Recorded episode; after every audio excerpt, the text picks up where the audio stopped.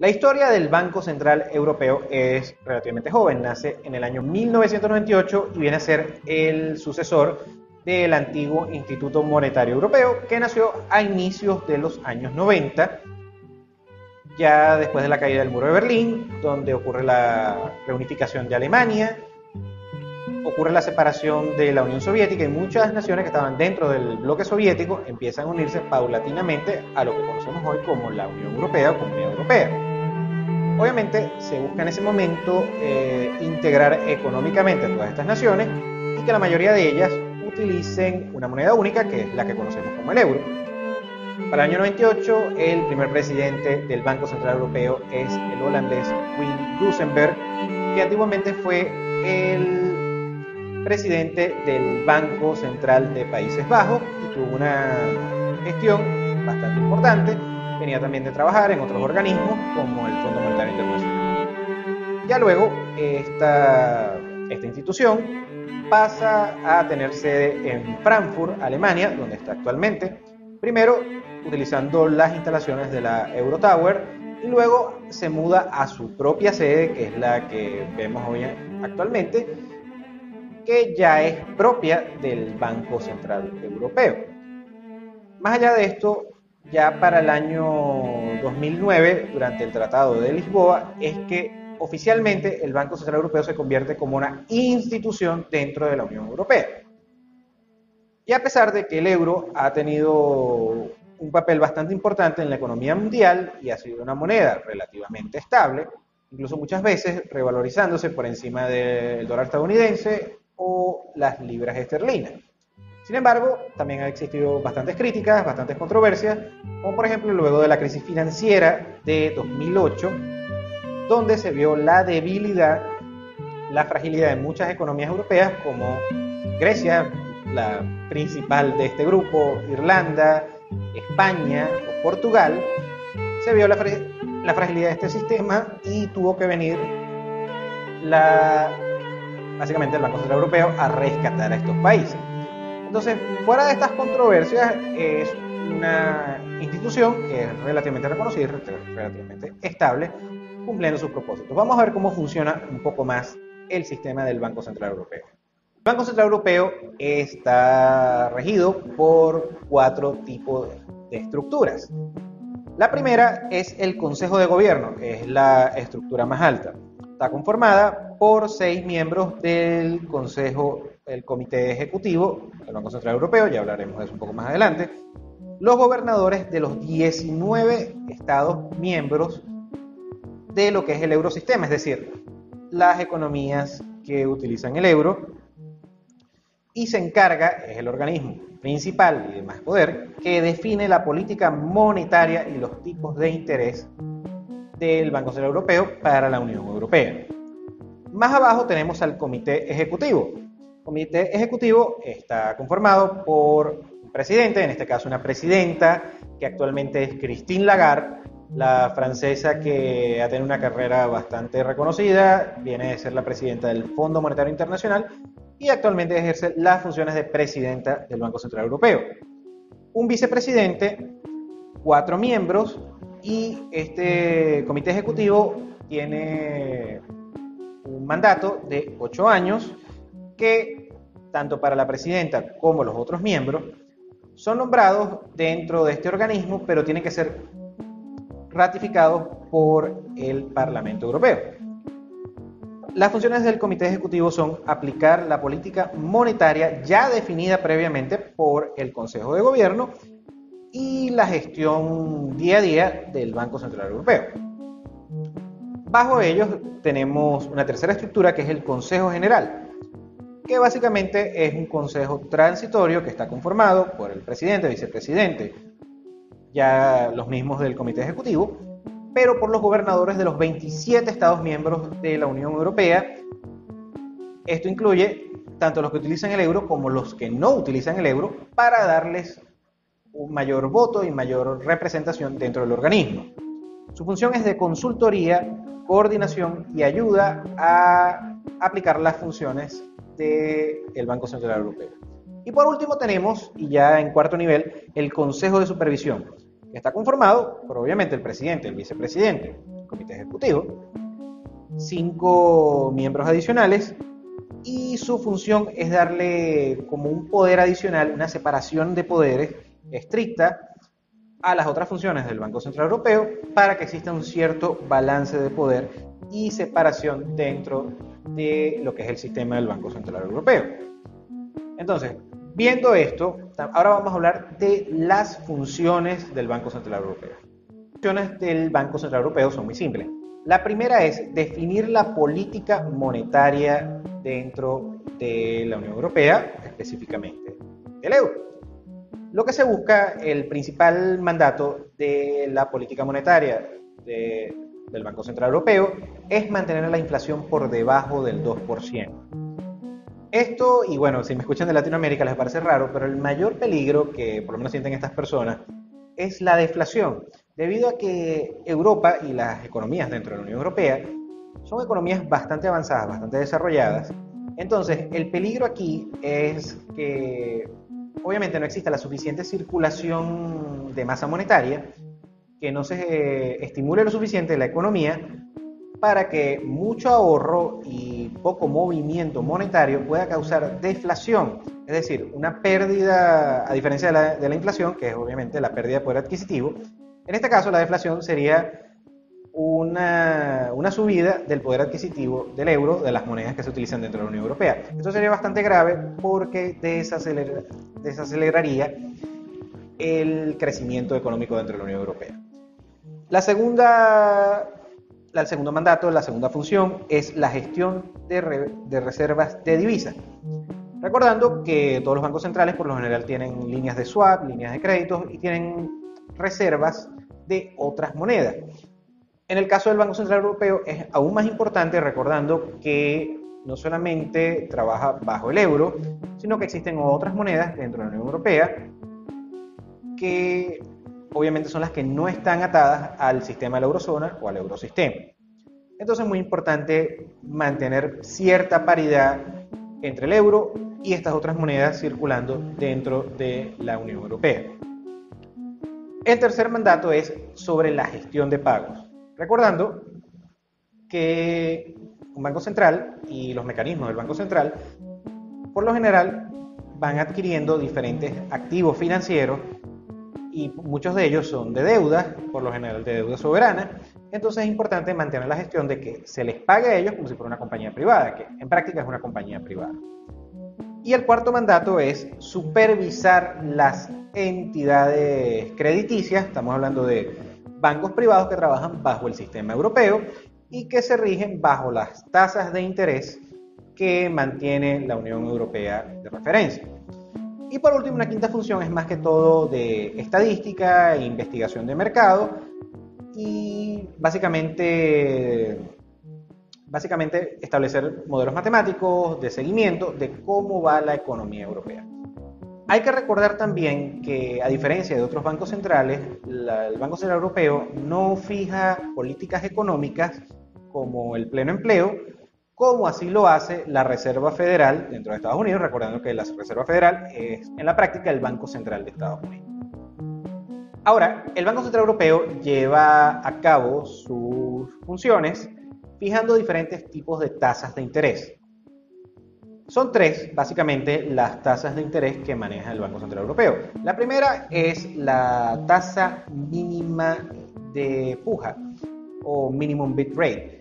Esta tasa actualmente se encuentra en 0% y básicamente es la tasa a corto plazo para, para hacer diferentes operaciones dentro del sistema europeo.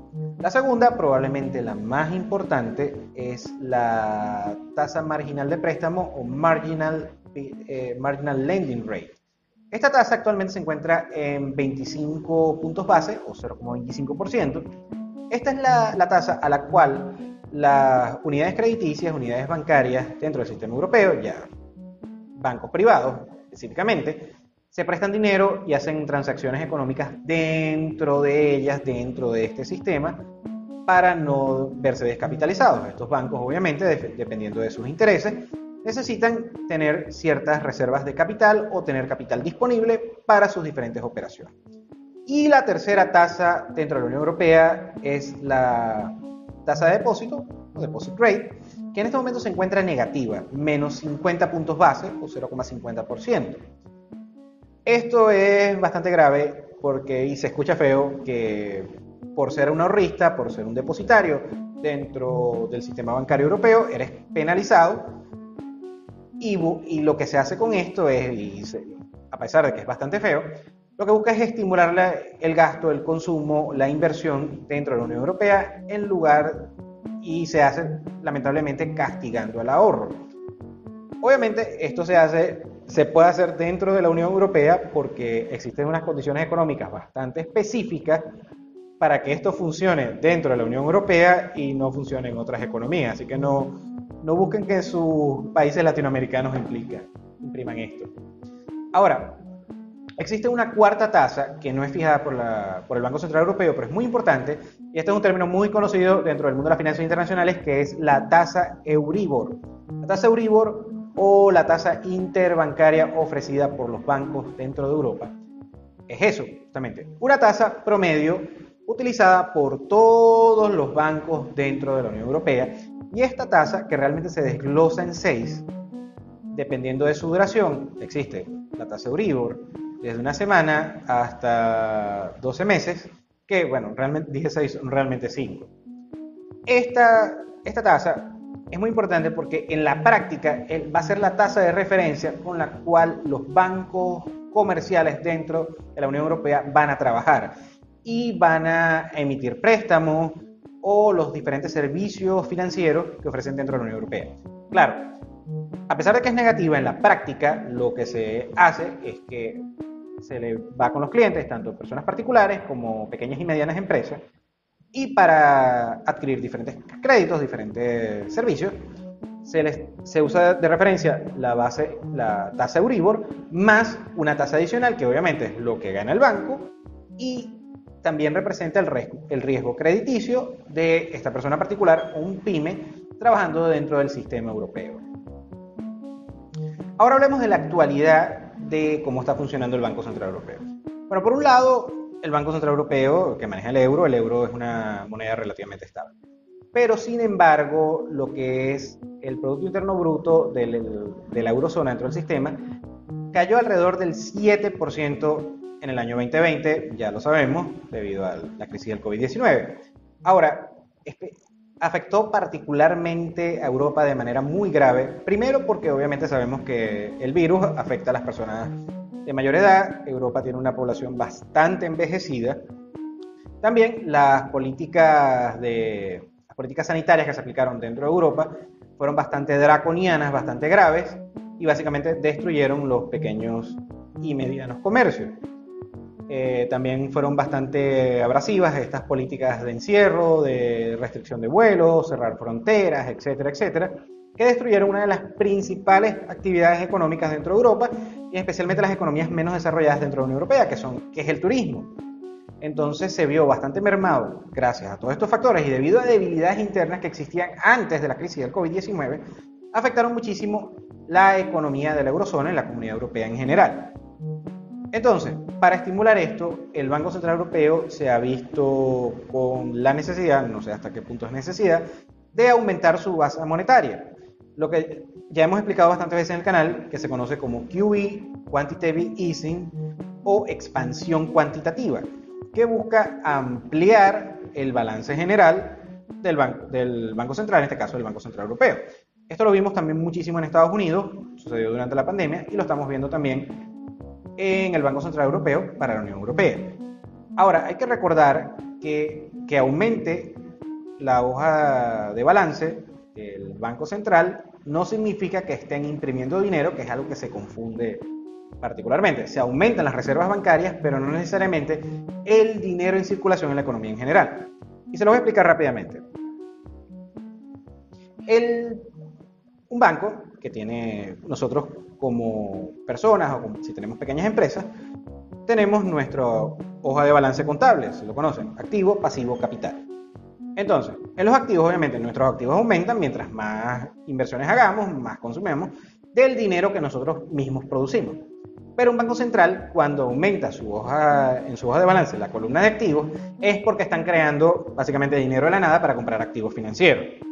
Entonces, esto ha preocupado porque en este momento lo que es la hoja de balance de los activos del Banco Central Europeo están cerca de los 8 trillones de euros, un poco menos de eso. Pero esto representa 77% del Producto Interno Bruto de la eurozona. Para que se den una idea, que la Reserva Federal tiene, a pesar de hacer una política expansiva bastante agresiva, solamente tiene 36% del Producto Interno Bruto de Estados Unidos. Y ya en Japón ya es una locura porque ya el Banco Central de Japón tiene más del 100% en activos que el Producto Interno Bruto japonés.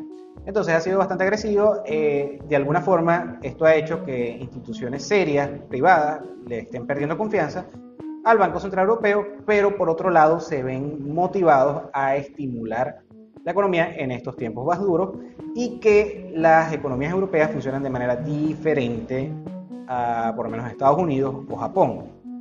Por último, también hay que recordar el mecanismo de transmisión de qué ocurre para el Banco Central Europeo y lo que es la economía en general dentro de la eurozona. Que se expandan estas hojas de balance no significa que estén imprimiendo dinero. Se está incrementando la masa monetaria, pero queda dentro del mundo financiero como tal, no de la economía real, la que vivimos día a día todos nosotros, o por lo menos un europeo. Para incrementar las tasas, la, masa monetaria real dentro de la economía, se necesita que los bancos privados, funcionando dentro del sistema europeo, emitan créditos a mansalva. Y a pesar de que tienen tasas de interés bastante bajas, igual eh, ellos son los que necesitan, para crear estos préstamos, necesitan personas serias, personas con cierto, un riesgo crediticio bastante bajo, tanto personas como pequeñas y medianas empresas tengan ciertos niveles de ingresos, cierto patrimonio, etc. Y a pesar de las tasas muy bajas que ofrece el, el Banco Central Europeo y el sistema europeo como tal, eh, simplemente no se les puede dar crédito a todo el mundo y por eso no aumenta como se esperaría la masa monetaria gracias a estas agresivas políticas del Banco Central Europeo. Por último, hay que mencionar también que el Banco Central Europeo se encarga, es el principal prestamista, el prestamista de última instancia, como se le llama a los bancos centrales en general, para las economías de la eurozona. Entonces, aquí vemos uh, diferentes tasas de interés que pagan los bonos soberanos de cada una de estas economías. Y entonces vemos que son bastante paupérrimas. Economías desarrolladas como Alemania, Holanda, Países Bajos, pagan tasas negativas. O sea, básicamente tú tienes que pagarles por prestarles dinero. Y vemos economías de verdad deplorables, bastante débiles, como España o Grecia, etcétera, que incluso pagan tasas de interés cercanas al 1%, cuando por lo menos en Estados Unidos pagan tasas mucho mejores, siendo Estados Unidos una economía muchísimo más desarrollada, más estable y más confiable para prestarle nuestro dinero. Entonces, obviamente, esto se da, esta, vamos a decir, sinvergüenzura financiera, se da gracias a que el Banco Central Europeo crea demanda artificial por estos activos y por eso los activos pagan nada, a pesar de que deberían pagar más porque obviamente estás arriesgando más al prestarle estas economías. Y bien, financieros, por favor, los leo en sus comentarios. Regálame tu like si te gustó este video, tu dislike si no. Suscríbete al canal si no lo has hecho. Acuérdate de activar la campanita de notificaciones. Puedes seguirme en redes sociales. Gracias de nuevo por tu atención y nos vemos en el siguiente.